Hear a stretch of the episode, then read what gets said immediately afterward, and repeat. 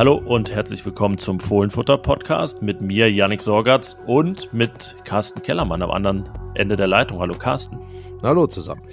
Ja, wir haben eine Mitteilung zu machen. Wir haben es letztes Mal schon ein bisschen angedeutet. Ähm, diese Folge ist auch etwas anders als die, die ihr gewohnt seid. Und es hängt auch mit unserer Ankündigung zusammen, Carsten. Äh, spannen wir die Leute nicht auf die Folter. Was hat es damit auf sich?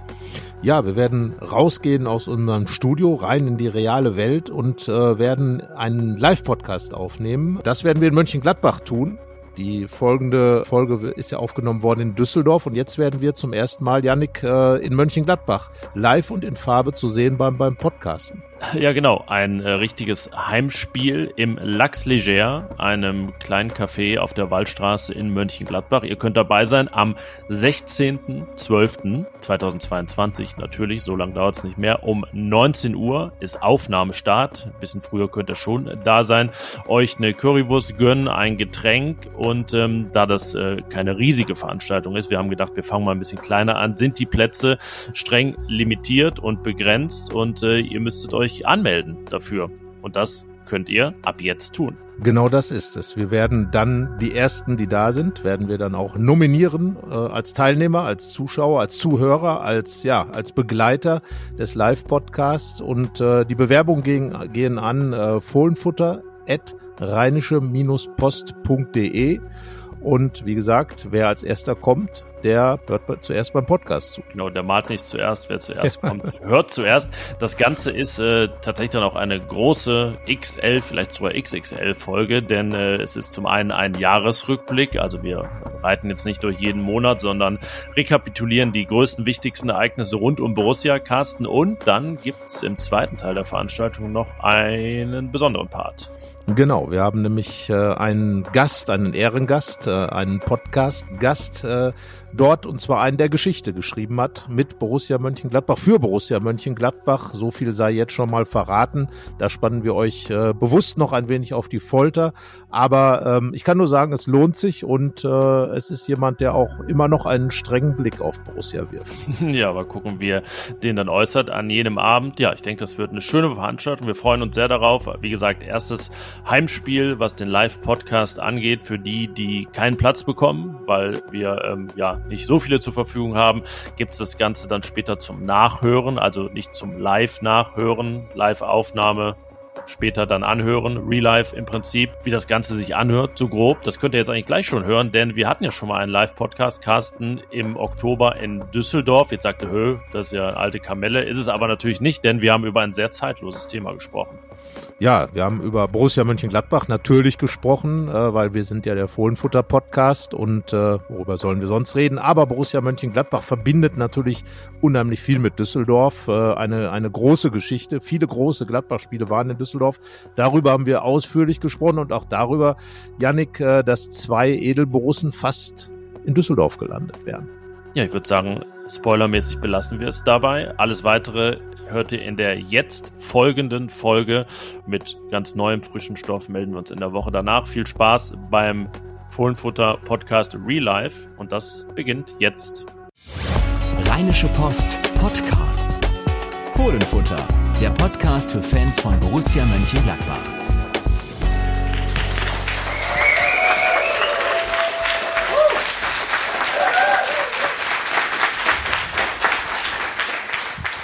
Ja, hallo und herzlich willkommen zum Fohlenfutter Podcast. Das hatten wir noch nicht, Carsten. Sonst äh, geht's direkt los, wenn der Jingle vorbei ist. Aber es ist eine Premiere für uns. Die erste Folge Fohlenfutter Podcast live. Es ist insgesamt die 269. Und nicht die meisten, aber wenn jemand eine gemacht hat, dann waren wir das Team, das am häufigsten zu hören war. Mein Name ist Yannick Sorgatz von der Rheinischen Post und mir ja. gegenüber sitzt Carsten Kellermann. Genau, Carsten Kellermann seit 1999 äh, bei der Rheinischen. Damals gab es noch keine Podcasts, da wurde noch hauptsächlich geschrieben. Aber seit 2016 äh, gibt es diesen Podcast und wir sind tatsächlich die, die am meisten diesen Podcast äh, zusammen moderiert haben und äh, ja an den absonderlichsten Stellen schon. Ich erinnere mich da an eine Fahrt vom Tegernsee. Auf der A3 könnte Auf der man sagen. A3 quasi, kurz bevor Dirk Pefken, unser Fahrer, geblitzt wurde, haben wir noch einen Blitz-Podcast. Podcast aufgezeichnet unter Kastanienhagel im Garten in äh, Rottach-Egern. Und man muss zugeben, im Corona-Lockdown auch mal auf dem Sofa. Äh, da war es dann vielleicht etwas lockerer als hier noch, obwohl diese Stühle ja auch bequem sind. Also ja, aber trotzdem das heute eine Premiere. Und man könnte ja sagen, Carsten, ähm, Borussia-Reporter, Borussia-Podcast in Düsseldorf. Ähm, warum das? Es ist ja für uns im Prinzip ein Heimspiel zu Hause, also unser Arbeitgeber, die RP, sitzt in Düsseldorf. Wir berichten aus Mönchengladbach über Borussia, ähm, aber es passt trotzdem sehr gut, dass wir diesen ersten Borussia Live Podcast, Fohlenfutter Live, hier in Düsseldorf aufnehmen. Ja, denn Düsseldorf äh, gehört zu Gladbach, zur Borussia Mönchengladbach-Geschichte dazu, ähm, ist quasi das zweite Heimstadion äh, Borussias in der Geschichte. Es wurde in vielen Orten gespielt, in Budapest, in, äh, in Berlin, in Köln, in Nürnberg, äh, in Reit und natürlich vor allem in Düsseldorf. Und Düsseldorf, Yannick, ähm, hat eine große Geschichte, denn hier wurden wichtige Titel geholt. Vielleicht müssen wir erstmal kurz klären, äh, es sind Fortuna-Fans im Raum. Es ist auch unwahrscheinlich, denn äh, während wir hier aufnehmen, spielt Fortuna gleich zu Hause im Nicht-Mehr-Rhein-Stadion. Ähm, wir nennen den Sponsor jetzt nicht, der wechselt ja auch häufiger mal des neuen Stadions. Äh, ja, aber du hast gesagt, viele Gladbacher, man muss sagen, Heimspiele fanden in Düsseldorf statt. Ich habe hier eine Liste vor mir liegen mit 15 Stück und wenn wir die Namen da uns anschauen, der Gegner, ist das schon ziemlich beeindruckend. Wer war da alles bei? Ja, natürlich ähm, FC Liverpool, natürlich äh, Partizan Belgrad, beziehungsweise Roter Stern Belgrad natürlich, Real Madrid sogar mehrfach und äh, Namen natürlich, äh, die glaube ich den Bökelberg und damit sind wir vielleicht beim Grund, warum viele Spiele in Düsseldorf stattgefunden hätten, die das Bökelberg-Stadion, äh, Gott hab es selig oder der Bagger hab es selig, äh, mit seinen 34.500 Plätzen komplett überfordert hätten. Und äh, zum Zweiten gab es natürlich auch einen ähm, Manager, Helmut Grashoff, dem es darum ging, Borussia Mönchengladbach möglichst viel Geld zu verdienen. Und äh, das kann man natürlich besser mit äh, bis zu 70.000 Schu- Zuschauern als mit 34.500. Und deswegen aus monetären Gründen in äh, großen Spielen immer wieder der Umzug nach Düsseldorf. Und deswegen eben auch viele der ganz großen Borussia Mönchengladbach-Spiele verbunden mit Düsseldorf. Ja, ein Schnitt von 56.600 hatte Borussia in diesen Heimspielen auswärts, Auswärtsspielen zu Hause, ne, in der Fremde. Ähm, das ist beeindruckend. Das hat sich monetär sicherlich auch gelohnt. Und ähm, wir wollen jetzt nicht auf alle im Detail eingehen, obwohl, wie gesagt, sehr große Gegner dabei waren. Wir haben uns gedacht, wir haben die größten fünf unserer Meinung nach herausgepickt aus dieser Reihe. Ähm, es fällt uns schwer, ein Ranking zu machen, weil es wirklich teilweise sehr, sehr historische Fußballspiele waren. Deswegen gehen wir sie chronologisch durch und werden am Ende unseren persönlichen Favoriten küren. Carsten, und diese Zeitreise beginnt vor 62 Jahren, im Jahr 1960. Ja, und zwar gleich mit einem Pokalfinale und gleich mit dem ersten Titel für Borussia Mönchengladbach. Damals ähm, ein Pokalfinale, nachdem es ein sensationelles Halbfinale gegeben hatte gegen den damaligen deutschen Meister Hamburger SV in Münster gewonnen und dann eben das Pokalfinale gegen Karlsruhe in Düsseldorf. Und dort hat, ja, ich würde sagen, der erste große Star von Borussia Mönchengladbach, Albert Brüllt, später auch der erste ins Ausland verkaufte Borusse. Damals reiste man noch mit Geldkoffern nach Italien, beziehungsweise reiste mit Geldkoffern zurück, die äh, vollgestopft waren mit Lira und äh, leider musste man dann seinen Kaffee auch aus dem Geldkoffer heraus bezahlen, wie Helmut Grashoff in seiner wirklich lesenswerten Biografie ähm, meine launische Diva schreibt. Aber ja, Albert Brülls erzielte, das passte natürlich, das Siegtor in diesem Pokalfinale von 1960. Jetzt darf es mir natürlich nicht nehmen zu lassen, äh, nehmen lassen, zu sagen, dass er wie ich ein Anratter ist, also der vielleicht berühmteste Anratter, Albert Brülls, der dieses 3 zu 2 geschossen hat. Ähm, also der erste große Titel für Borussia, damals natürlich medial noch nicht so begleitet. Ich sehe es auch immer in unseren Bilddatenbanken, da muss man ja ein bisschen wühlen. Da gibt es auch berühmte Bilder, sieht immer ein bisschen aus, als wenn gar kein Licht angewiesen wäre, finde ich, weil es so war ja auch dunkel ist. spät, ne? Ja. Ab- Abendspiel ohne Flutlicht und äh, die Filme waren damals noch schwarz-weiß und äh, entsprechend natürlich auch die Bilder. Und digitale Fotografie und Nachbearbeitung gab es halt noch nicht.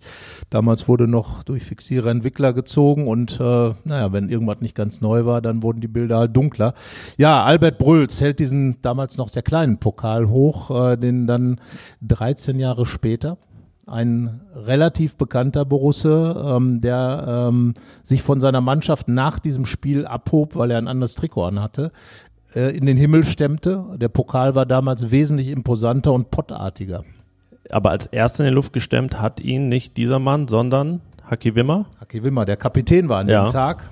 Haki Wimmer war Kapitän. Gute Geschichte eigentlich, äh, weil eigentlich der, über den wir reden, ist ja klar, äh, lange Haare, große Füße, große Schuhe und äh, große Schritte aus der Tiefe des Raumes Günter Netzer, aber der saß halt erst auf der Bank und das ist ja eine der unglaublichsten Geschichten des deutschen Fußballs. Günter Netzer saß auf der Bank, er wechselte kurz darauf zu Real Madrid und Hennes Weißweiler der Kölsche, ähm, war, sagen wir mal, etwas angefressen, würde man heute wahrscheinlich sagen, und entschied, Netzer spielt nicht, weil er auch nicht fit war. Kurz zuvor war seine Mutter verstorben, also ähm, es gab da schon auch Gründe zu sagen, okay, aber den größten Star, den man hat, dann auf der Bank zu lassen und in der Pause dann zu ihm zu gehen und zu sagen, Jünter, du kannst jetzt spielen. Und dann sagt der Jünter, nee, ich spiele jetzt nicht. So, und äh, so ging es dann weiter bis in die Verlängerung. Also Jünter saß auf der Bank und spielte nicht. Aber dann sagte er, ich spiele dann jetzt und äh, hat sich eingewechselt, so muss man es sagen. Und ich glaube, das Wort Selbsteinwechslung äh, gibt es nur deshalb in der deutschen Sprache. Also zumindest ist es da 1973 erfunden worden. Man könnte ja sagen, ist jetzt eine der ikonischsten Geschichten überhaupt im deutschen Fußball. Aber dann, allein wenn man über Borussia redet, ist man ja schon beim Pfostenbruch, beim Büchsenwurf und dann auch noch bei dieser Selbsteinwechslung. Also äh, dieser Verein hat dem deutschen Fußball und seiner Geschichte auch sehr viel gegeben. Ja, Netzer sagte, ich spiele dann jetzt für Christian Kulik, der, glaube ich, auch nicht unfroh war, dass er nicht mehr weitermachen musste in der Verlängerung, weil er sehr erschöpft war. Beim Liegen Fußballspielen ist schlecht, weil er lag halt dort und äh, ja, Netzer entschied dann, er hat das übrigens vorher schon mal durchexerziert, ich glaube in einem Spiel gegen Bielefeld auf dem Bökelberg, Netzer auch draußen gewesen und hat dann auch sich selbst eingewechselt, also alles hat seine Vorgeschichte. Ja, und äh, was passiert, wenn man sich selber einwechselt in seinem letzten Spiel für den Club, den man mit groß gemacht hat als King vom Bökelberg?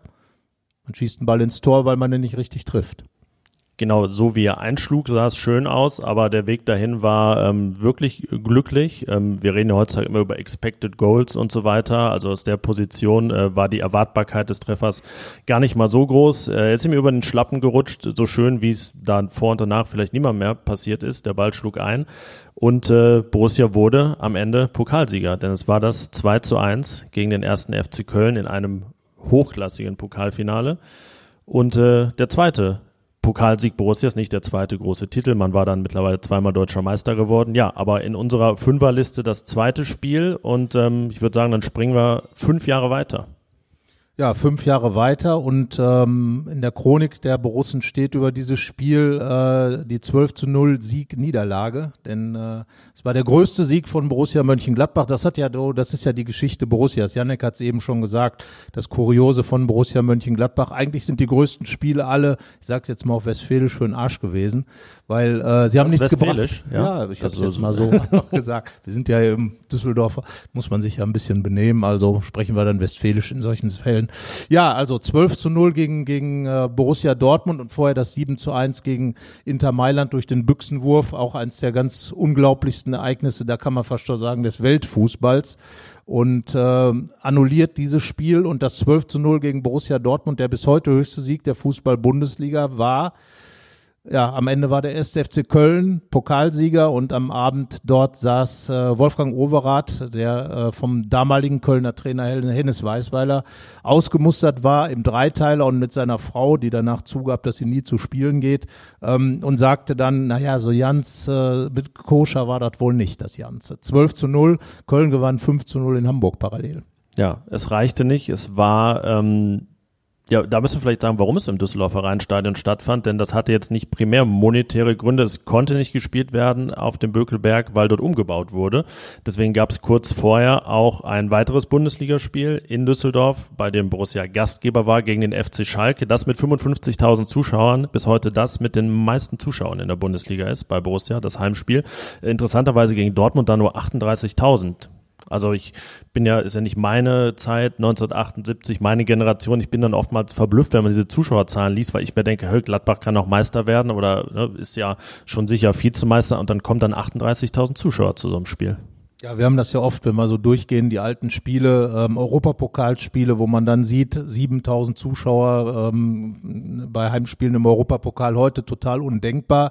Damals aber ganz normal oder auch in den 80er Jahren noch, wo man dann Heimspiele damals ähm, ein Riesenergebnis, glaube 7-2 gegen Mannheim vor 6000 Zuschauern ja, das war da halt so, dass äh, Fußball noch nicht so magnetisch war wie heute, was die Zuschauerzahlen anging. Vielleicht auch, weil die Stadien noch einfacher waren oder die Stadionwürste nicht so gut geschmeckt haben, man weiß es nicht. Aber auf jeden Fall die Zuschauerzahlen von heute, ähm, ja, da ist man dann eben mit ausverkauften Rheinstadien in Düsseldorf auch noch ein reicher Club geworden. Und du hast es heute, als wir so ein bisschen vorbesprochen haben, schon ganz schön gesagt, das sind die Spiele, in denen Gladbach so ein bisschen Bayern München war. Ja, es ist ja immer der alte Mythos, wenn Leute fragen, wie konnte das denn sein, dass beide in einem Jahrzehnt sich so duellieren und dann der eine Verein bis heute durch die Decke geht, Rekordmeister ist und jetzt seit mittlerweile äh, zehn Jahren in Folge deutscher Meister, dann ist ja der Bau des Olympiastadions in München immer zumindest ein Argument, das vielleicht dann in Gladbach auch immer ein bisschen so vorgeschoben wird, weil ähm, sicherlich dann auch in Mönchengladbach nicht alles richtig gemacht wurde, man da vielleicht nicht ganz so dieses kaufmännische Denken hatte, dass die Münchner die Bayern dann nach vorne gebracht hat. Aber ja, das war natürlich ein, äh, wie man heutzutage sagt, Game Changer, dass die Bayern da ein großes, modernes Stadion hatten und andere Zuschauereinnahmen, die damals noch eine ganz andere Bedeutung Bedeutung hatten. Und äh, ja, Borussia Mönchengladbach konnte dann diese Großstadionluft in äh, solchen Spielen schnuppern. Man könnte ja eine These aufstellen, warum es nur 12-0 am Ende ausgegangen ist, denn äh, mehr Tore hätten nicht auf die Anzeigetafel gepasst. Das ist richtig. Äh, also es war äh, rappelvoll und man muss ja auch sagen, der arme Kerl des Abends war natürlich, also nicht nur Otto Rehagel, äh, der Trainer der Dortmunder, der danach Otto Torhagel hieß und glaube ich auch keinen Job mehr hatte, sondern auch Peter Endrolat, der im Dortmunder Tor stand, traurige Berühmtheit erlangt, weil auch er danach nicht die Nummer eins mehr war in Dortmund und er konnte eigentlich noch am wenigsten dafür, wenn man das Spiel sieht. Also was mich an diesem Aufzeichnung von dem Spiel immer fasziniert, ähm, dass also dazu sagen Anti Anti-Pressing, wenn man mal im heutigen Fußballjargon redet, betrieben wurde. Denn wenn die Gladbacher Angriffe auf Dortmund zu ja, rollten ist vielleicht auch schwierig, aber zugingen, Zustande. dann äh, zustande kamen, dann, dann waren die Dortmunder am eigenen Strafraum und warteten dort, äh, gingen dann mehr oder weniger in die Zweikämpfe und dann wieder zur Mittellinie, um den Ball wieder anzustoßen. Also sehr seltsames Spiel und äh, ich glaube, es ist ganz gut, dass am Ende Köln Meister war. Es hätte ein Schmeckle gehabt, wahrscheinlich. Aber es ist ein bisschen die Frage, wie wer hat die Büchse geworfen? War dieses Spiel verschoben? Beides ist bis heute nicht zuletzt beantwortet. Also ich weiß nur, dass Bonin Senja die Büchse nicht geworfen hat. Er war nur das Ziel. hat er, Schauspiel. Da fängt es schon, hat er sie abbekommen, ja. ja.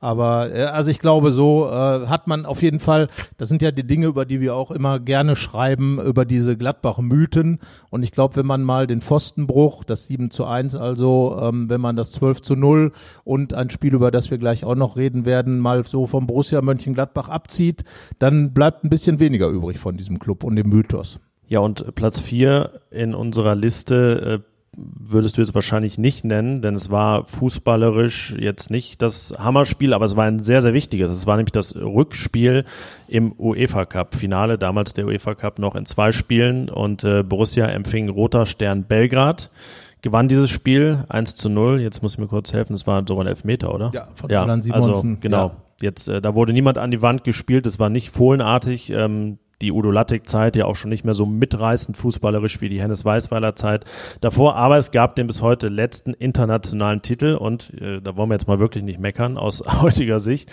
ähm, aber Berti Vogt, Borussias Kapitän damals, ahnte etwas.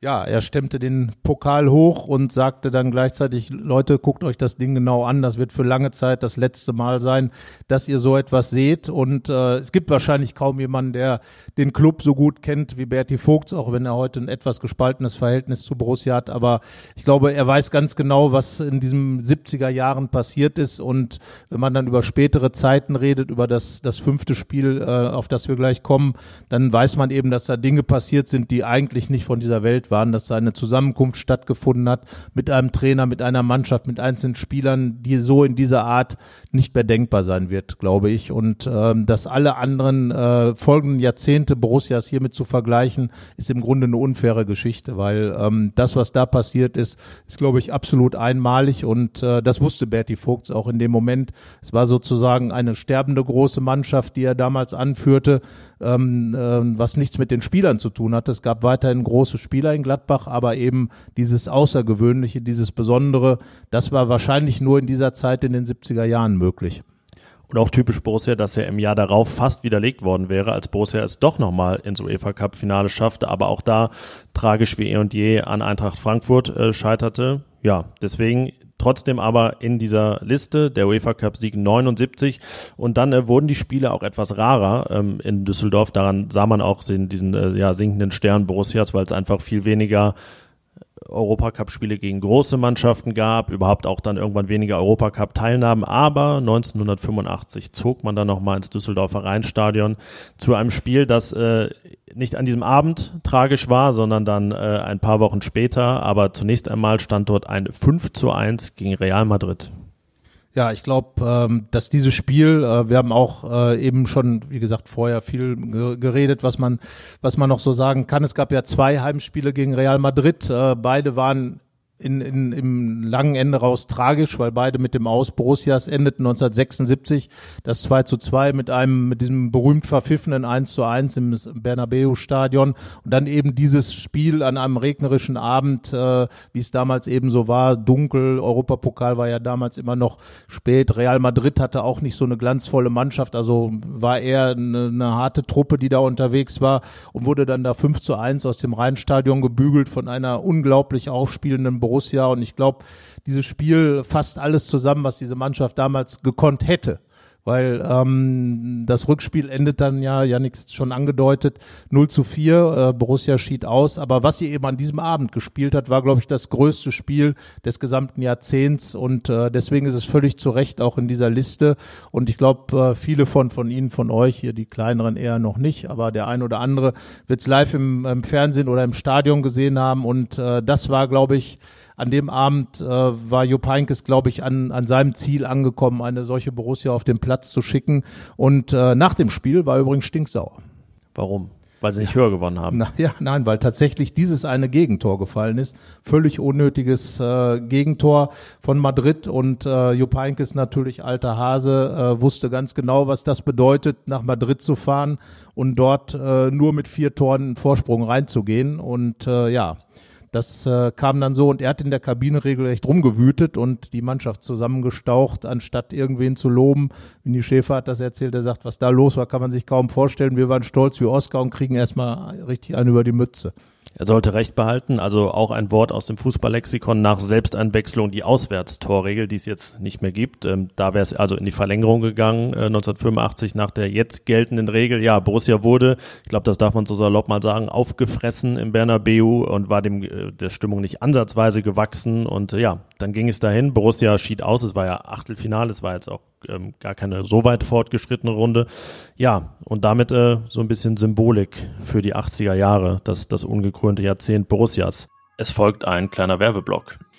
Janik, mal eine ganz ernste Frage. Hast du heute schon geputzt? Und zwar deine Zähne. Ja, ich kann auch zugeben, nur die Zähne, äh, die Wohnung noch nicht, aber ja, natürlich die Zähne geputzt und ähm, einer besonderen Geschmacksrichtung. Grapefruit Minze hatte ich heute. Das ist wirklich mal was anderes und äh, schmeckt nicht so nach dem typischen Zahnpasta-Geschmack. Das muss ich ja niemandem erklären, wie Zahnpasta schmeckt, aber Grapefruit-Minze, das ist mal was anderes. Ja, also ich finde auch, wir haben äh, ja ein Probepaket zugeschickt bekommen. Das ist der Vorteil, wenn man solche Werbung wie diese macht. Und zwar von Dental Delight. Die haben sich einiges einfallen lassen, was Zahnpasta angeht, aber auch was äh, die Zahnbürsten angeht, den Look der Zahnbürsten. Erstmal natürlich ähm, aus ähm, wiederverwertbarem, nachhaltigem Material. Und äh, Yannick, ich glaube, äh, farbenfroh kann man es wohl nennen. Also ich habe eine ganz schwarze natürlich. Aber ja, das ist nicht so farbenfroh, aber ich habe eine Regenbogenzahnbürste, die gefällt meiner Tochter auch äh, sehr gut. Da muss man also also keine Überzeugungsarbeit leisten beim Zähneputzen. Ja, und äh, es gibt einfach sehr viele Geschmacksrichtungen. Gletscherminz, Bärenminzgeschmack und alle Sorten sind vegan und klimaneutral produziert. Probiert es gerne mal aus, denn mit dem Code Fohlen15 könnt ihr im Online-Shop von Dental Delight 15% auf eure Bestellung sparen. Und äh, wir haben sozusagen einen Fohlen-Tipp, einen Borussia-Tipp, passend zu den Vereinsfarben Koala, Kiss und Shimmery Shine. Dann putzt ihr euch grün-schwarz die Zähne. Das ist doch was. Mit den Geschmacksrichtungen Eukalyptus und Lakritz. Und ganz ehrlich, ich habe beide ausprobiert und äh, da kann ich nur sagen, passt. Und von daher viel Spaß beim Zähneputzen. Das sollte man natürlich immer haben und es vor allem auch tun. Und äh, ja, zum Zweiten äh, würde ich sagen, Janik, kehren wir jetzt zurück zum Podcast mit, äh, mit sauberem Gewissen und sauberen Zähnen. Ja, viele große Spiele sind wir jetzt durchgegangen. Wir haben gesagt, wir wollen unseren persönlichen Favoriten küren und ich äh, würde dir mal den Vortritt lassen. Ja, äh, dann gehen wir aus der Chrono Chronologie allerdings heraus, denn tatsächlich dieses Spiel, über das wir gerade gesprochen haben, würde ich da absolut nennen, auch wenn es keinen Titel gebracht hat. Aber es ist für mich eben das ein Spiel, was das gesamte Jahrzehnt, die 80er Jahre zusammenfasst, in dem wirklich eine Mannschaft, mit der ich selber auch sozusagen groß geworden bin, ich bin 1970 geboren, dann war man in den 80er Jahren Fußball sozialisiert, erste WM, erstes WM-Spiel, was man richtig live mitbekommen hat, live so wahrgenommen hat, war ein tolles 1 zu 2 gegen Algerien und äh, dann eben diese Spiele im Fernsehen damals gesehen. Ähm, und äh, ja, das war einfach ein ganz großes Spiel, wo man völlig überrascht wurde vom Borussia Mönchengladbach, weil es eben keine Mannschaft war, die auf diesem Level äh, gegen solche Mannschaften wie Real Madrid so unfassbar glänzte.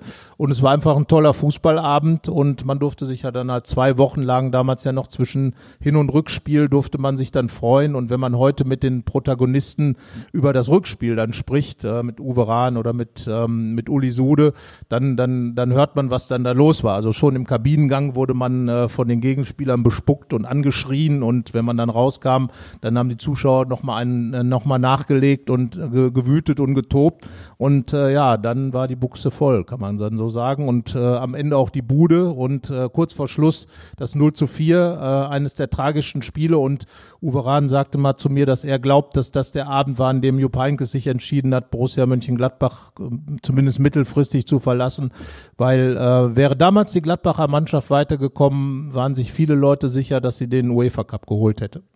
Ja, Champions League Sieger wurde Jupp Heynckes dann mit Real Madrid. 1998, äh, so ja, schließt sich dann der Kreis. Auch das lernen wir im Fußball immer wieder, wie nah da alles beieinander liegt. Aber ja, es ist auf jeden Fall passend, ein tragisches Ereignis äh, auszuwählen. Das passt auch zu Borussia Mönchengladbach. Äh, ich bin mit meinem Favoriten nicht sozialisiert worden ähm, als Jahrgang 1989. Wobei mein erstes Borussia-Spiel, das ich gesehen habe, mein erstes Fußballspiel im Stadion war auch im Rheinstadion. Es war der Supercup 1995 gegen Borussia Dortmund. Äh, 1-0 für die Schwarz-Gelbe. Borussia, es war, ich war jetzt knapp sechs Jahre alt, glaube ich, kein berauschendes Spiel, deswegen sind wir auch nicht näher als unserer Liste drauf eingegangen. Ähm, ja, aber mein Favorit wäre das Pokalfinale 73.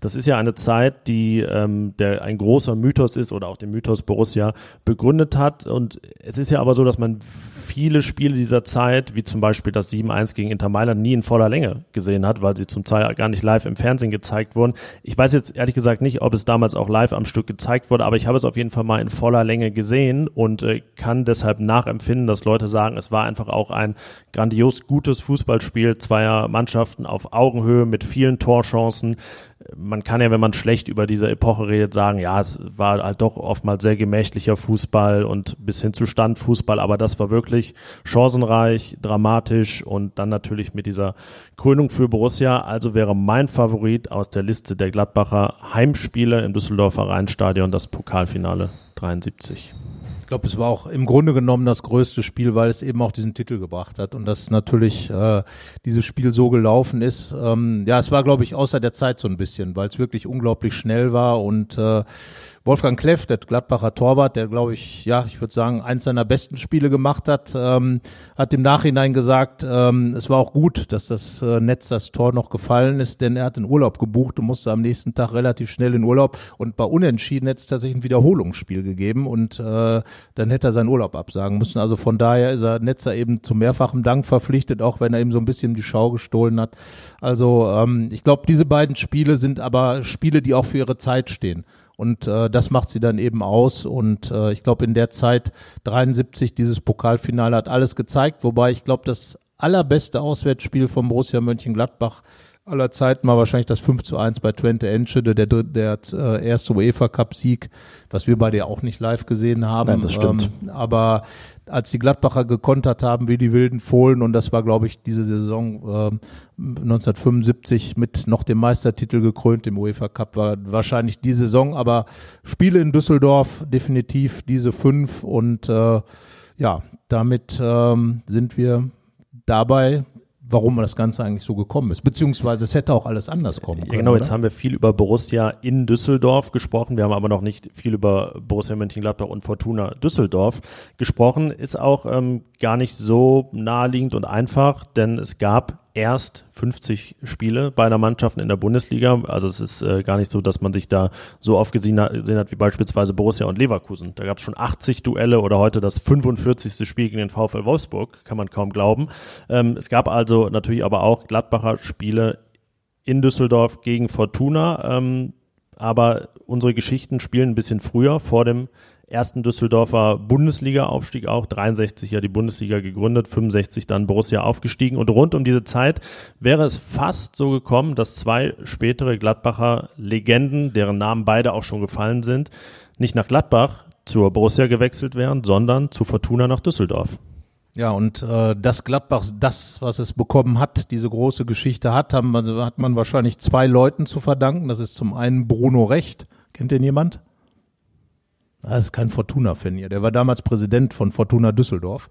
Und Detmar Kramer, der Name ist wahrscheinlich den älteren äh, Herrschaften unter uns hier bekannt. Der war Trainer beim äh, Westdeutschen Fußballverband. Und äh, ja, Bruno Recht äh, als Präsident von Fortuna Düsseldorf hatte offenbar die Angewohnheit, Menschen, mit denen er sich verabredet hat, zu versetzen. Das hat er getan. Und zwar bei einem jungen gebürtigen Mönchengladbacher, der aufgewachsen war auf der Gasthausstraße in Mönchengladbach, dort als einziger einen Lederball besaß und mit allen Fußball gespielt hat und deswegen auch so beliebt war, aber nicht nur deswegen in den Mannschaften war, was ja oft so, man hat den Ball, also darf man mitspielen, auch wenn man nichts kann. Der konnte mehr als die anderen. Ja, und er saß jetzt mit seinem Vater dort und wartete auf Herrn Recht, ähm, und der kam nicht. Und äh, eigentlich war schon alles klar, dass Günter Netzer zu Fortuna Düsseldorf wechseln würde. Er hatte beim ersten FC Mönchengladbach gespielt, dem äh, ältesten Verein des Westdeutschen Fußballverbandes, der diesem Namen momentan nicht so die Ehre macht, aber es ist so. Und äh, ja, Fortuna Düsseldorf hatte hatte das Vorrecht auf ihn und äh, wäre Bruno Recht gekommen, dann wäre Günter Netzer gegangen und nach Düsseldorf. Netzer selbst sagt aber rückblickend auch, dass das so gar nicht zu seiner Karriereplanung gepasst hätte oder hat auch zugegeben, hatte damals noch gar keine. Deswegen hat er diesen äh, Schritt, ähm, nee, so muss, müssen wir sagen. Er sagt, der Wechsel nach Gladbach passte eigentlich gar nicht in, zu seiner Karriereplanung. So, da tun wir jetzt Fortuna Unrecht, ähm, denn äh, Borussia Mönchengladbach hatte damals keinen besonders guten Ruf, ähm, als Hennes Weißweiler noch nicht da war. Also Netzer sagte, die spielten destruktiven Fußball und ja, ähm, das passte eigentlich gar nicht. Es kam dann anders, weil eben auch Hennes Weißweiler kam und ein Jahr nach Günter Netzer kam dann eine weitere prägende Figur. Ja, Berti Vogts kam ähm, und äh, wäre auch fast bei Fortuna gelandet. Und damit sind wir dann bei Detmar Kramer, der Berti Vogts gesagt hat, Herr Vogts, damals war man ja noch äh, per Sie miteinander, auch mit jungen Menschen. Und äh, Herr Vogts da ist in Gladbach ein Trainer, der gerne und gut mit jungen Spielern arbeitet. Gehen Sie dorthin. Und Hennes Weißweiler, der alte Fuchs, hat ja schon Verträge auf Parkplätzen nach entscheidenden Spielen um den Abstieg unterschreiben lassen damals. Ähm, und äh, ja, der hat dann einfach gesagt, Berti, fahren Sie doch mit nach ähm, Kiel zum Aufstiegsspiel und dann durfte Berti Vogts, damals noch kein Borusse, durfte dann mit im Schlafwagen nach Kiel fahren, hat dann das Spiel gesehen und äh, hat dann selbst gesagt, auf der Rückfahrt hat er dann den Vertrag in Gladbach unterschrieben. Aber eigentlich ist er damals immer mit einem rot-weißen Fähnchen ins Rheinstadion gegangen und der, die Logik wäre eigentlich gewesen, in Düsseldorf zu unterschreiben und ohne die Worte von Detmar Kramer wäre es wahrscheinlich auch so gekommen. Und dann, Janik, ist halt die Frage, wäre jetzt Fortuna Borussia? Schwer zu sagen. Sie haben auf jeden Fall in Berti Vogt dann ja auch einen geholt, der eigentlich prädestinierter Fortuna-Spieler war, aufgewachsen in Büttgen, also deutlich näher hier noch als Mönchengladbach, so ein bisschen an der, irgendwo gibt es ja wahrscheinlich die Grenze, wo es dann auch switcht. Ich weiß gar nicht, wo es genau ist, in kleinen Anrad doch wahrscheinlich. Oder? Anrad ist auf jeden Fall e-, eher schwarz-weiß-grün als rot-weiß, aber es ist auch ein bisschen fast die Frage, wo es überhaupt so richtig tief rot-weiß ist, denn äh, auch Düsseldorf ist ja an vielen Stellen schwarz-weiß-grün, gibt allein sechs Gladbach-Fanclubs äh, hier, also ja, die Diskussion könnte man auch führen, aber ja, Berti Vogts wurde überzeugt, was damals gar nicht so einfach war, denn Berti Vogt ist ja vollweise und es musste im Prinzip das Gericht mitentscheiden, das Vormundschaftsgericht, wie er uns mal auch im Interview erzählt hat, und seinem Wechsel zustimmen, weil er noch nicht volljährig war und sie bestand darauf, dass er seine Ausbildung fertig macht. Auch das könnte man sich heute eher nicht vorstellen. Ja, aber damals war es noch Standard. Berti Vogts äh, war, ist Werkzeugmacher, hat in Düsseldorf die Ausbildung gemacht und ist immer zusammen später mit Herbert Lauben dann nach Düsseldorf zum Arbeiten gefahren. Herbert Lauben, großer Gladbacher Stürmer und äh, ja, ähm, wie gesagt, fast wäre er Fortune geworden, ähm, hätte auch mehr Geld verdient, hat er klar gesagt äh, in Düsseldorf. Aber wie gesagt, ähm, Berti Vogts ähm, wusste eben auch, dass Detmar Kramer ein großer Kenner des Fußballs ist und hat entsprechend sich äh, nach dessen Worten gerichtet. Ähm, und äh, wenn man sich so die die alten Geschichten anhört, beispielsweise 1966, als dann eben Berti Vogts mit Dennis Weißweiler zur Weltmeisterschaft nach England gefahren ist und dort äh, sich Spiele angeschaut hat, als Vorbereitung schon äh, auf äh, seine späteren WM-Einsätze ab 1970, dann, äh, dann weiß man eben, dass, äh, dass da eben noch die Trainer große, große Rollen gespielt haben, auch bei Entscheidungen der Spieler, nicht die Berater, sondern die Trainer.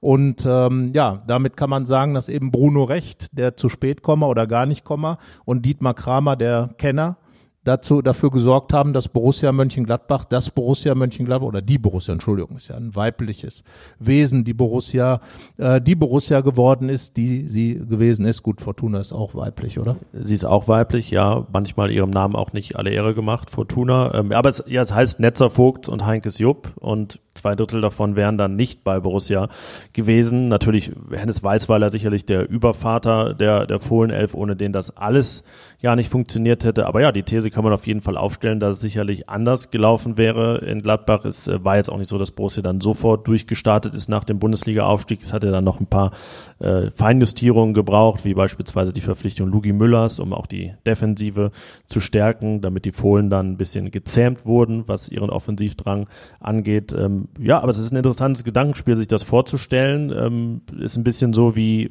hätten die Olympischen Spiele in Mönchengladbach stattgefunden. Wie wäre es dann, wie wäre es dann gelaufen? Dann hätte man hier eine Schwimmanlage wahrscheinlich. Also nicht hier, Entschuldigung, dort, also in Mönchengladbach eine Schwimmanlage, ja. Ja, ähm, also Fortuna würde möglicherweise ganz anders dastehen. Ich weiß gar nicht, wann sind die zuletzt Meister geworden? 1933 oder so? Ich meine ja, aber jetzt ist auch niemand Weiß hier, der uns, jemand? der uns das sagen kann. Ich, ich, Ja.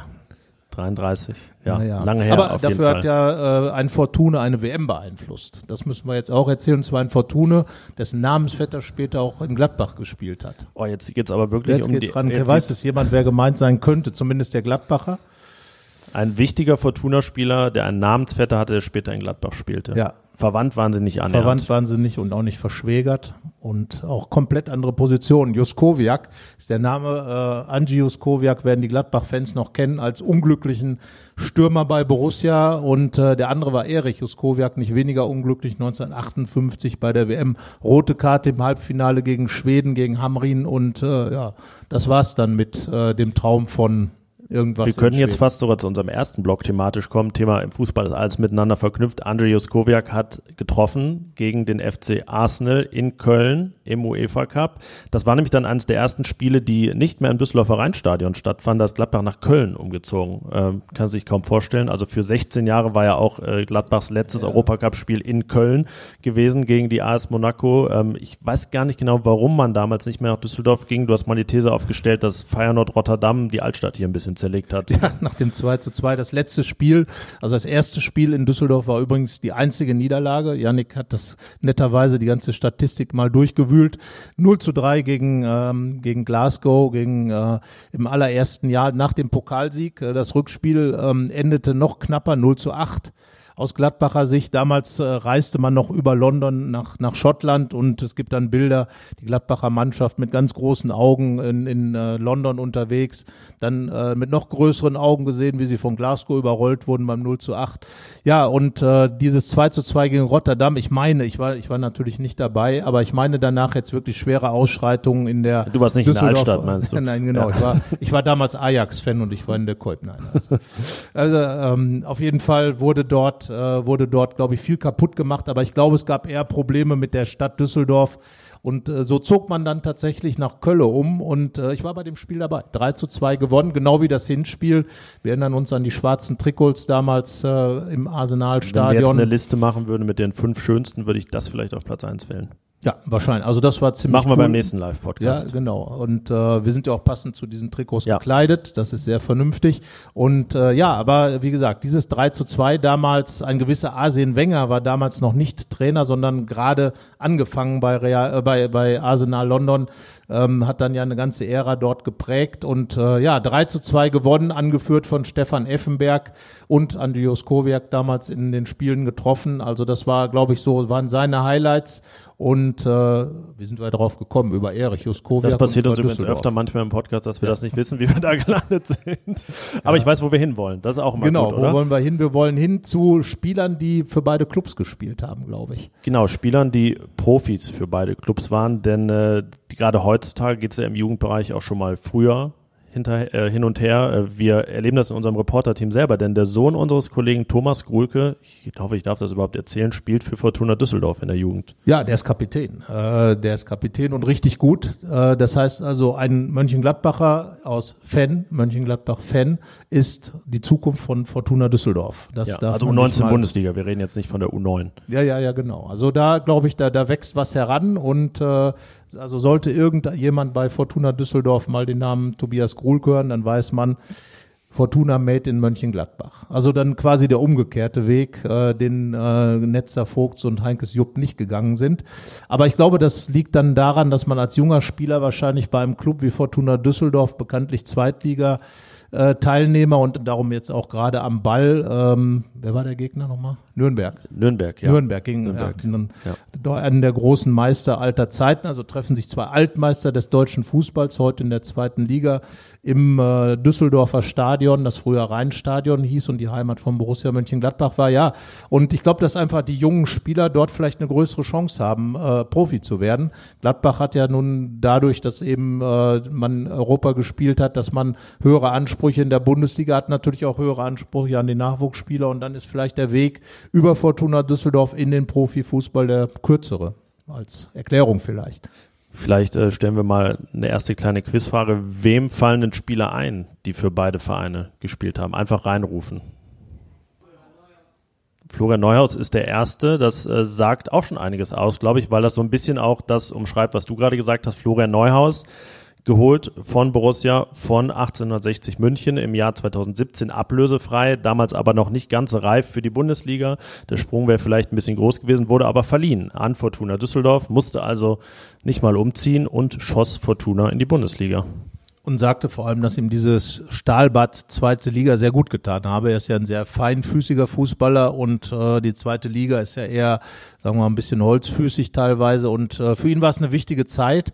Und äh, er ging sozusagen vor seiner Karriere. Äh, viele, viele der anderen Spieler, die in Mönchengladbach gespielt haben, kamen, glaube ich, eher so zum Ende ihrer Zeit oder ihrer größeren Zeit in Mönchengladbach äh, dann zu Fortuna Düsseldorf, teilweise über Umwege teilweise dann auch direkt. Äh, und ähm, ich glaube, einer von denen, wo die Diskrepanz mit am größten ist, ist Uwe Rahn, der in Gladbach äh, Spieler des Jahres wurde, Torschützenkönig und in Fortuna, bei Fortuna, äh, wirklich nicht so zum Zuge kam. Einer der wenigen Menschen äh, dieses, äh, auf dieser Erde überhaupt, die auch äh, für alle drei rheinischen Rivalen gespielt haben. Also für den ersten FC Köln, für Borussia Mönchengladbach und für Fortuna Düsseldorf. Aber Yannick, du hast noch einen gefunden, der so, wie wie hast du gesagt, das rheinische, Das rheinische Quadrupel. Quadrupel, ja, wir, gingen die durch und ich dachte, ja, stimmt, gibt doch keinen. Dann fiel mir André Voronin ein, der tatsächlich auch in Leverkusen war und damit wirklich für alle vier großen rheinischen Clubs gespielt hat. Ähm, ja, Frank Mill ist auch einer von denen, die am Ende ihrer Karriere dann nach Düsseldorf gingen. Kann mich sehr gut an dieses Diebels-Trikot Mitte der 90er erinnern. Da müsste Frank Mill aber auch schon um die 37 gewesen sein. Äh, Tobi Levels äh, ist dann nach Düsseldorf gegangen, als er in Gladbach kein Thema mehr war. Kalle Del Haye, den viele mehr mit dem FC Bayern verbinden. Zudem er wechselte von Borussia, wo er aber nie glücklich wurde, ging auch nach Düsseldorf. Und äh, neben Florian Neuhaus gab es noch eine fruchtbare Leihe, 1979-80. Hans-Günter Bruns. Genau, Hans-Günter wurde nach Bruns. Düsseldorf geschickt, obwohl er eigentlich Stammspieler schon in Gladbach war. Ja, aber seine Einstellung, Hans-Günter Brun, Günter Bruns war damals, sagen wir mal, noch nicht ganz so professionell im Kopf, wie man so schön sagt. Der Kopf spielt ja immer mit. Und Jupp Heynckes äh, war damals schon ein ehrgeiziger, wahrscheinlich noch ehrgeiziger als im reiferen Alter, als er den FC Bayern dann äh, zum ähm, Europapokal führte, beziehungsweise zum Triple führte. Ja, und da hat er den Bruns einfach mal weggeschickt. Der war vorher von Schalke gekommen und spielte dann ein Jahr für Fortuna Düsseldorf und hat dann quasi wie Neuhaus das Professionelle dort gelernt und ist dann einer geworden, der ja jetzt glaube ich zu Borussias Jahrhundertelf zählt. Und Hans-Günter Bruns, äh, seine berühmteste Szene, wer kennt die? Hans-Günter Bruns, die berühmteste Szene, eine der berühmtesten Szenen des deutschen Fußballs, mag man fast sagen. Das Solo wird da gesagt, ja, das Genau. Solo, das, ähm, glaube ich, bei YouTube überschrieben ist mit das Nicht-Tor des Jahrhunderts. Ja, und wahrscheinlich ist es äh, das Jahr des Jahrtausends, weil das ja schon vorbei ist. sozusagen. stimmt, das letzte also Jahr. das muss man sich mal vorstellen. Hans-Günter Bruns, man weiß ja noch die langen blonden Haare, ähm, sagen wir mal, heute wahrscheinlich keine richtige athletische Figur gehabt, aber Ja, ein, athletische äh, Frisur auch nicht. ein, ein, ein Libero, ja, er hatte eine Günter Netzer Frisur, die trug man damals halt äh, teilweise und äh, er, es war in München, äh, damals auch im äh, ähnlich wie äh, Düsseldorfer Stadion, sehr flachen, breiten Laufbahn um der, der Olympiastadion in München und äh, er nahm sich dann an der eigenen Eckfahne den Ball, rannte quer über den Platz bis äh, zur 16er Ecke der Bayern und schoss den Ball dann dann an den Pfosten. Der Ball rollte über die gesamte Torlinie an den anderen Pfosten und wieder raus. Und äh, im Gegenzug schoss Bayern es 1-0. Also das sind die Geschichten die der Borussia-Tragik, Gladbach, schon wieder. der Borussia-Tragik. Wort und Phrasenschwein für, wenn wir Borussia-Tragik sagen. ja, aber das ist ja keine Phrase, sondern das ist ja ein Zustand. Ja, also das ein, ist Ta ja ein Taschentuch Mythos. wird ins Schwein geworfen dann. Ja, also wer jetzt ein Taschentuch braucht, möge. Ja, der junge Mann, der, sowas muss man sich bei YouTube, kann, du musst dir das bei YouTube mal anschauen, wie man nicht Tore schießt. Frank Mill kann das ja auch gut, oder? Frank Mill kann auch Aber nur sehr gut nicht, nicht Tore schießen, auch in München, ja. Auch in München, ja. Ja. Ähm, ein, ein Block an Spielern haben wir aber noch, die, die dann wirklich mal von Borussia aus Düsseldorf verpflichtet wurden. Es sind tatsächlich so ganz offiziell, weil Neuhaus ja dann zurückkam, zum Beispiel als Leihspieler nur zwei. Ähm, auch das sagt, glaube ich, einiges aus. Können wir gleich mal drüber sprechen, dass Borussia sich effektiv so selten bedient hat in Düsseldorf. Der zweite war Günther Thiele, 1986 mit dem Spitznamen Schädel. Ja, es hatte Gründe, denn sein Spezialgebiet waren weniger die Füße als der Kopf. Also heute würde man sagen, er war ein Zielspieler. Wenn die, äh, wenn die, wie heißen sie, die, äh, die Außenbahnspieler, wie heißen sie? Die äh, Schienenspieler. Die Schienenspieler, also heute sind das die Schienenspieler, also Bernd Kraus. Also das Prinzip der Gladbacher unter Jupp Heynckes war ja, Bernd Kraus auf der einen Seite ähm, lief die Linie entlang, Michael Fronzek auf der anderen, dann wurde aus dem Halbfeld der Ball in den Strafraum und da standen dann wahlweise Uwe Rahn, Frank Mill, der trotz seiner nicht ganz so hohen Körpergröße ein äh, unglaublich guter Kopfballspieler war oder eben dieser besagte Schädel Thiele und schädelte den Ball dann ins Tor. Also ein typisches Gladbacher Tor der 80er Jahre war äh, weite Flanke, Kopfball, Tor. Uwe Rahn, ein berühmtes, äh, quasi an der Grasnarbe, ein Flugkopfball, dann hoch ins Tor gegen die Bayern. 2-0 gegen Bayern als äh, Heinkes Lieblingsschüler. Rückkehr bei Jupp, Heyn- von Jupp Heynckes mit den Bayern. Uwe Rahn, beide Tore zum 2 0. Ja, und Günther Thiele war eher, ja, geht so, ne? Keine prägende Figur. Nicht in Nein. der Jahrhundertelf. So viel können wir sagen, ohne Ja. ihm zu nahe zu treten. Äh, vielleicht wäre der erste Spieler, den Borussia aus Düsseldorf geholt hatte, dort gelandet, wenn er sich nicht schwer verletzt hätte. Peter Meyer war das. Ähm, ich weiß nicht, ob er immer noch Rekordtorschütze Fortunas sogar ist, aber hat auf jeden Fall viel getroffen. Ähm, ist dann aber nach dem Abstieg abgegeben worden, beziehungsweise wurde sein Vertrag 1967 nicht verlängert, äh, soll auch nicht die professionellste Einstellung gehabt haben. Manchmal klappt das ja trotzdem damals noch, ähm, auch mit unprofessioneller Einstellung. Machte dann in seinen ersten 15 Spielen für Gladbach 19 Tore. Äh, es müsste immer noch die beste Quote aller Borussen sein. Ich kann mir jetzt nicht vorstellen, wer, wer da drüber liegt, zumindest in der Bundesliga-Zeit, aber hat sich dann bei einem Lehrgang an der Sportschule Wedau das Schien- und Wadenbein gebrochen, kam aber nochmal zurück. Ja, er kam nochmal zurück, aber leider, glaube ich, nur 45 Minuten gespielt und dann war es das mit Peter Meyer. Er war damals einer der Gründe, warum sich tatsächlich Günter Netzer für Fortuna Düsseldorf interessierte. Die beiden kannten sich und Netzer hat dann am Ende auch äh, dafür gesorgt, dass Peter Meyer zu Gladbach ging, denn er ist einfach zu dem in die Firma gefahren, hat ihn überredet, der hat unterschrieben und dann war er Gladbacher. Also damals wurde das Scouting noch, äh, wir haben das zuletzt mal über Berti Vogt geschrieben, der von, von Hennes Weißweiler zu Spielen geschickt wurde, beispielsweise um Uli Stielecke zu scouten. Das heißt also, Also Berti Vogts, aktiver Profi, fuhr dann am Wochenende, wo als frei war, in, ähm, äh, irgendwo in die Prärie und guckte sich dann Spieler an, fuhr dann wieder zurück oder wahlweise zu den Eltern Damals der Spieler. kamen die Spieler ja auch noch von Dorfvereinen und nicht Ja. aus dem Nachwuchsleistungszentrum. Genau, die gab es nämlich noch nicht. Und äh, ja, dann fuhr Berti Vogts runter und äh, mit der Prokura vom Trainer Hennes Weißweiler und konnte dann auch Spieler sozusagen die Eltern ansprechen und sagen, ja Leute, wir würden den gerne holen. Also die Zeiten waren noch ganz andere und äh, ja, wie gesagt, äh, Günter Netzer fuhr nach Düsseldorf, sprach mit Peter Meyer und äh, der unterschrieb und war dann eben ja ein Rekordspieler bei Gladbach. Leider für ihn und für Borussia und für den Fußball vielleicht auch dann nur von kurzer Dauer. Er hatte eine Autowerkstatt in Düsseldorf-Oberbilk, sehr lange. Ähm, Habe ich gelesen. Jetzt auch schon über 80. Applaus für Oberbilk. Das hatten wir im Fohlenfutter Podcast auch noch nicht. Werden wir wahrscheinlich auch nie mehr. Ähm, ja, Peter Meyer wurde dann aber offiziell deutscher Meister, weil er sein Comeback-Spiel 69-70 feierte. Immerhin. Aber ob das ein Trost war, weiß ich nicht. Hier auf meiner Liste stehen noch relativ wild ein, ein paar Namen. Äh, Jörg Alberts steht dort. Warum habe ich den notiert? Ja, Jörg Ali Alberts, gebürtiger Mönchengladbacher, Borusse von Herzen, aber einer, der nie in Gladbach gespielt hat, zumindest nicht im Profiteam, wechselte in der U von der U19 Borussias zu Fortuna Düsseldorf, wurde dann hier ein großer Spieler, ging dann zum HSV bei den Glasgow Rangers, inzwischen als The Hammer, immer noch bekannt und äh, ja, einer der verfehlten Profis, würde ich sagen, die in Gladbach nie angekommen sind, spielt heute für die Traditionsmannschaft der Gladbacher, die Weißweiler Elf, ähm, auch ein total beliebter Spieler. Äh, Wenn man da schaut, muss immer riesig viele Autogramme schreiben. Also ein Herz für Borussia, hat aber tatsächlich seine Karriere bei Fortuna Düsseldorf begonnen, ja, und den umgekehrten Weg, wobei er, glaube ich, kein Fortune war, sondern Düsseldorfer. Ähm, also es gibt noch Unterschiede, die Fortunen und die Düsseldorfer, war dann ein Torwart, der relativ wenige Spiele für Gladbach gemacht hat. Ja, nur 390 Bundesligaspiele. Uwe Kamps, gebürtiger Düsseldorfer, 1964 hier geboren, wechselte dann vom BV 04, meine ich, nicht von Fortuna, ähm, zu Borussia und ja, ist Borussias Rekord-Torwart, immer noch jetzt Head of Goalkeeping. Ja, so hieß das früher auch nicht. Das ist wahrscheinlich nach seinen Frisuren benannt, die er zeitweise trug. Ja, die waren doch etwas extravagant, genau wie die Trikots. Also den Weg andersrum gibt's auch. Christoph Kramer beispielsweise hat mal in der Jugend von Fortuna gespielt, aber den Durchbruch nicht geschafft. So richtig dann erst in Gladbach. Jordan Bayer, Moderhut, alle auch für Fortuna gespielt in der Jugend. Also ja, und ähm, vielleicht, wir haben es angesprochen, gibt's dann auch mal Tobias Grulke. Vielleicht schafft er den Durchbruch bei Fortuna und wechselt dann zu Borussia. Ja, zumindest ist äh, Roland Wirkus sagt inzwischen, also Roland Wirkus Gladbachs Manager sagt inzwischen, dass der junge Grulke schon ein ganz guter ist. Also wer weiß, äh, die Geschichte von Borussia und Fortuna hat also noch ein bisschen Potenzial und äh, natürlich würde Fortuna dieses Potenzial gerne auch mal in der Bundesliga wieder ausschöpfen, aber damit kommen wir vielleicht zum, zum nächsten Block. Äh, Ja, genau, quasi zu unserem Nachspielzeitblock. Genau.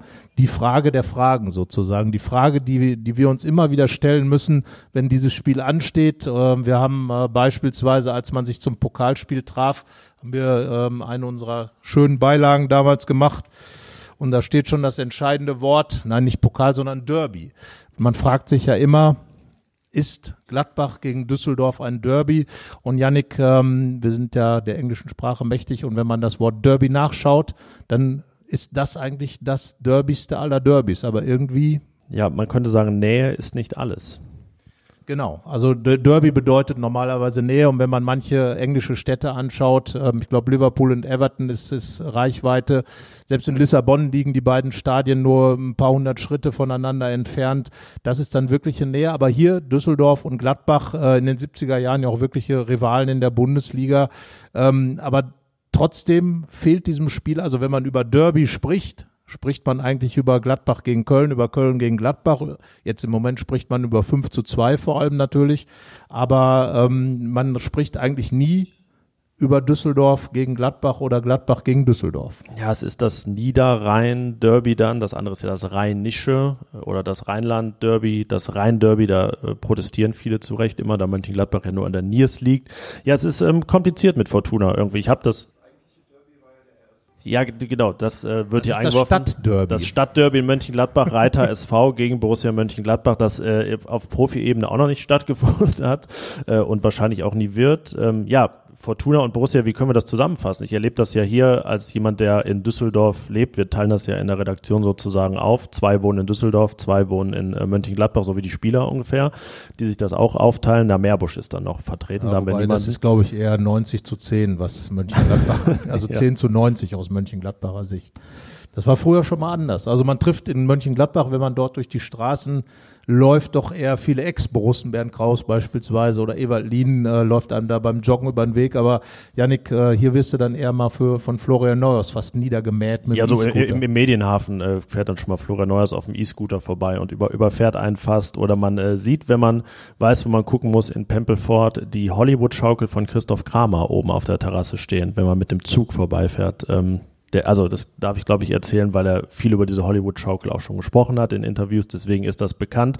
Ja, und natürlich in äh, einschlägigen ähm, ja, Etablissements klingt jetzt falsch, glaube ich, ein bisschen äh, Restaurants und äh, Bars. Äh, ich glaube, das im Sir Walter oder so, wo ich persönlich noch nie war, trifft man mal Borussia-Spieler, wenn es was zu feiern gibt oder in einem äh, Steakhouse in Pempelfort. Dort hat Ibrahima Traoré immer die sogenannte French Connection sehr gerne eingeladen. Ähm, ja, das passiert in Gladbach schon mal, aber man trifft natürlich auch ähm, Profis anderer Clubs. Wir haben ja einen äh, jungen Gladbach-Fan in der ersten Reihe mit Itakura-Trikot sitzen, der, glaube ich, in Düsseldorf wohnt hat dort auch schon gewohnt, als er für Schalke gespielt hat. Und wenn er irgendwann zu Leverkusen geht, braucht er auch nicht umziehen. Super, deswegen machen das auch viele. Christoph Kramer hat es genauso gemacht. Karriereausklang dann in Bochum, da muss man wirklich nicht mehr groß umziehen. Möglicherweise noch Fenlo, ja.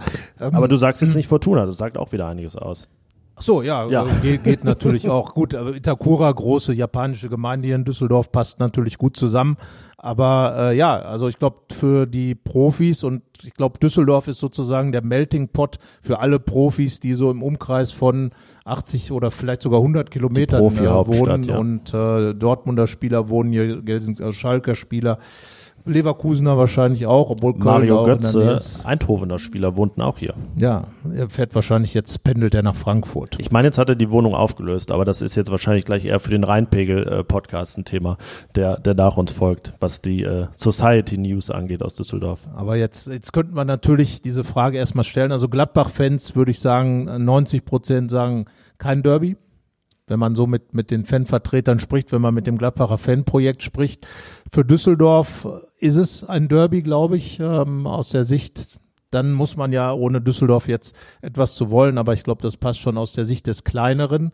Und äh, die Gladbacher beißen sich da inzwischen eher so mit Borussia Dortmund, weil das ist dann eben das Borussen-Derby. Also das Wort Derby plus Zusatz kann halt viele Ausprägungen haben und ähm, ja, wir ja, also einigen uns es auf ist, was. Es ist für, für Fortuna-Fans immer natürlich auch ähm, wichtig, weil man weiß, es ist in der Regel dann in der Bundesliga außer es wie zuletzt dann auch mal im DFB-Pokal. Also, dass es überhaupt stattfindet, ist dann für Fortuna oft eine gute Nachricht. Man hatte ja seit 1997 in 25 Jahren nur drei Bundesliga-Jahre und in zwei davon fehlte auch der erste FC Köln in diesem Jahr. Deswegen ähm, war dann auch ein bisschen Raum für Fortuna gegen Borussia als Derby. Aber es ist nicht die Mutter aller Derbys. Ja, was ist die Schwiegermutter, die Pflegemutter? Auf, ja, das Ersatzderby. Auf jeden Fall aber nicht das Derby. Ich glaube eher der Adoptivsohn oder der Adoptivtochter. Also irgendwie, wir haben es mal das Ersatzderby genannt, wobei das Ersatzderby ist für mich tatsächlich Gladbach gegen Dortmund, äh, eben aufgrund der Rivalität der BVB ja auch fantechnisch mit dem ersten FC Köln verbandelt. Und damals, als die Gladbacher 99 erstmals abstiegen, äh, flog dann ein, ein Flugzeug über das Dortmunder Stadion, wo kurioserweise am letzten Spieltag Dortmund und Köln sich trafen und äh, hielten und hat ein Schild hinten dran, äh, der Mythos kehrt zurück. Also von daher klare Botschaft der Gladbach-Fans an die beiden Rivalen und ja, Fortuna, ja, über Fortuna ist wahrscheinlich noch nicht mal eine Drohne geflogen. Nee, damals nicht. Auf jeden Fall, da gab es keinen Mitteilungsbedarf. Aber man muss ja in einer Hinsicht, jetzt wollen wir nicht ins Bashing verfallen, aber zugeben, dass, wenn es dann um große Turniere geht, Düsseldorf immer mehr bedacht wird. Äh, EM 88, jetzt EM 2024 Düsseldorf auch wieder dabei, Köln auch dabei, nur ja, Mönchengladbach bekommt dann doch immer zu spüren, dass es nicht die Welt- und Großstadt ist und auch nicht die Landeshauptstadt.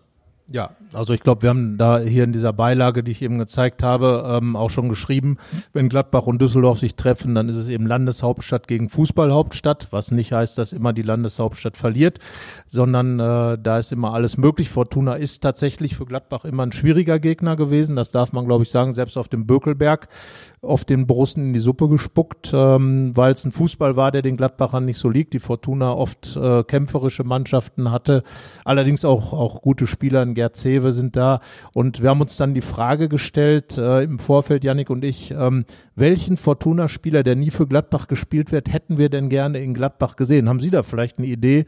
Ähm, also zumindest äh, jemanden, wo Sie sagen, ja, doch, das wäre einer gewesen? Ja, genau, den hätte ich jetzt auch gesagt. Also Klaus Alofs. Ja, muss ja sagen, welchen Alofs? Also Klaus. Klaus. Klaus. Ne? Klaus. Ah, beide sofort, ja. Das wäre auch ein schönes Sturmduo geworden. Köln haben die, glaube ich, zusammengespielt. Ich meine, ja. So, und äh, ja, auf jeden Fall Klaus Alos, für mich der, einer der ganz großen Stürmer der 80er Jahre.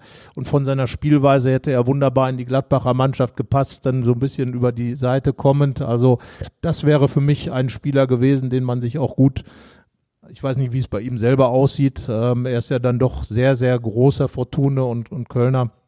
Aber den hätte man sich gut vorstellen können. Aber sonst ja, mir ist so richtig, wie gesagt, aufgrund meiner Sozialisation keine eingefallen. Also, wie gesagt, 97 bis 2012 gab es gar kein direktes Duell zwischen Borussia und Fortuna und ähm, es sagt ja eben auch etwas aus, dass wirklich nur zwei Spieler jemals verpflichtet wurden äh, von Fortuna aus Gladbach. Ähm, deswegen aber vielleicht Jörg Alberts wäre ganz cool gewesen. Also wenn der damals von den Glasgow Rangers dann nach Gladbach geholt worden wäre, das wäre so ein Bökelberg-Spieler gewesen, der dann vielleicht mal einen Freistoß in den Winkel gehauen hätte mit seinen, seinen roten Haaren, also nicht mit den Haaren, aber mit dem Fuß wahrscheinlich.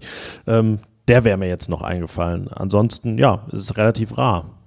Ja, aber Alus und Alberts, das hätte, glaube ich, die Gladbacher äh, tatsächlich ein bisschen vorangebracht zu, zu der Zeit, in der sie dann eben gewirkt haben. Und äh, dann würde ich sagen, haben wir fast alles oder eigentlich alles besprochen, was Gladbach und Düsseldorf, Borussia und Fortuna verbindet. Genau, also davon ausgehend, dass es scheinbar nicht viel ist, ist es dann doch einiges. Äh, die Städte verbindet ganz, ganz viel fußballerisch. Ich glaube, das äh, haben wir deutlich gemacht. Und ja, vielleicht sieht man sich dann ja auch in Kürze in der Bundesliga wieder. Ich glaube, wir als Rheinische Post, die ja beide Vereine ausgiebig begleitet, würde sich da besonders freuen. Dann äh, gäbe es auch mal wieder ein Derbychen, ein, rein, ein kleines Derby in der Bundesliga. Nennen wir es, sagen, bleiben wir beim Niederrhein-Derby. Ich glaube, das ist das Beste. Wobei Rot-Weiß Essen ist auch ein Niederrhein-Derby mit Fortuna Düsseldorf, habe ich mal irgendwo gelesen. Ist offiziell Niederrhein, ähm, Duisburg gibt's noch und ja. so weiter. Aber ja, das wäre, also wenn wir immerhin das, es ist das, das Niederrhein-Derby da. Das niederrheinste niederrheinische Derby.